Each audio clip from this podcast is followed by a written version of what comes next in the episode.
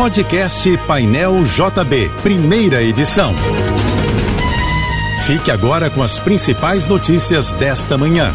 Oferecimento Assim Saúde. Hospitais, clínicas, exames e mais de mil consultórios. Ligue 2102 5555. Equinor. Nossa energia está em linha com a mudança. Univassouras. Formando o profissional do futuro. E tudo que o BNDES faz, faz por todos. BNDES. O Banco Nacional do Desenvolvimento.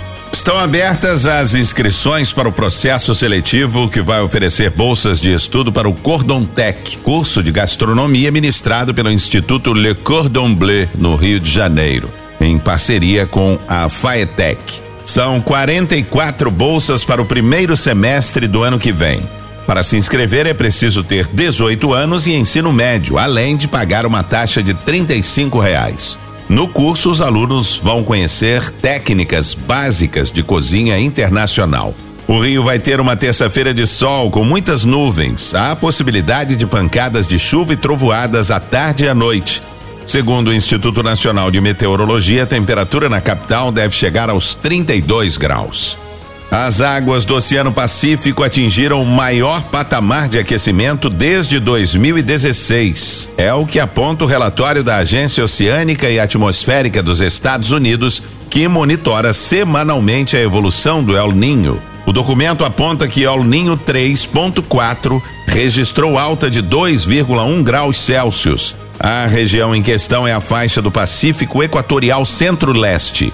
No El Ninho de 2015 e 2016, última vez que o fenômeno aconteceu de forma tão intensa, foi registrado um pico de 2,6 graus Celsius de aquecimento. O governo vai ter o apoio das igrejas evangélicas para encaminhar famílias em situação vulnerável aos programas sociais. Protocolo de intenções para essa iniciativa foi firmado entre o ministro do Desenvolvimento e Assistência Social, Família e Combate à Fome, Wellington Dias, e 27 segmentos de igrejas evangélicas do Brasil. A ideia é fazer com que as igrejas funcionem como uma porta de encaminhamento de pessoas em situação de fome, pobreza e desemprego para programas sociais, como o Bolsa Família. Os atendidos precisarão fazer parte do cadastro único e do banco de dados do governo.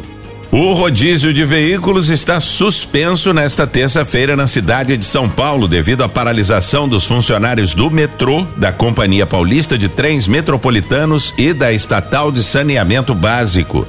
A greve acontece por causa das propostas de privatização da gestão estadual. Paralisação começou à meia-noite e deve durar 24 horas. O governador de São Paulo, Tarcísio de Freitas, e o prefeito da capital, Ricardo Nunes, decretaram ponto facultativo hoje nos órgãos públicos da cidade. Já a Câmara Municipal da capital paulista decidiu suspender o expediente presencial nesta terça-feira por conta da greve.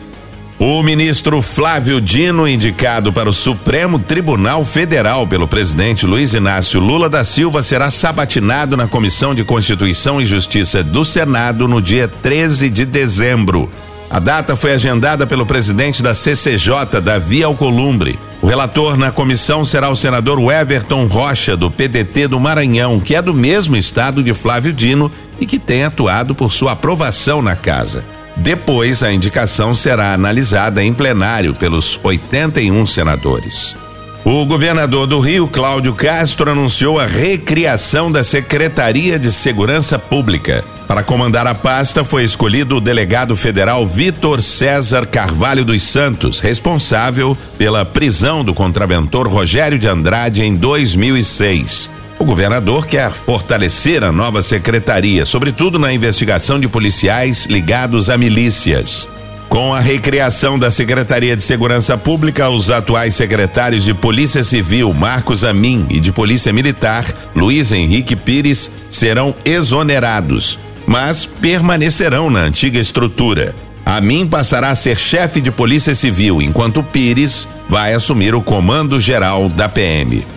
O Cristo Redentor vai ser iluminado na cor laranja logo mais a partir das sete da noite para marcar o Dia de Doar, celebrado hoje.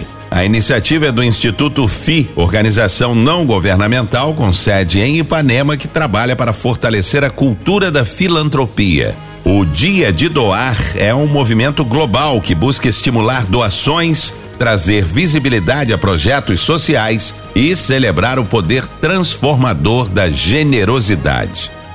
Uma adutora da concessionária Águas do Rio se rompeu no bairro Quilômetro 32, em Nova Iguaçu, na Baixada Fluminense, na madrugada de hoje. O rompimento aconteceu no trecho que passa pelo bairro Prados Verdes, onde vias ficaram cobertas de lama. A força da água entortou luminárias da rua e abriu buracos no chão.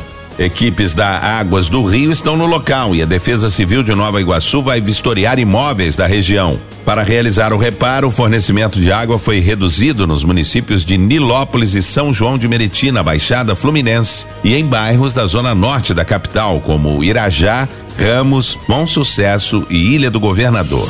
Você ouviu o podcast Painel JB, primeira edição.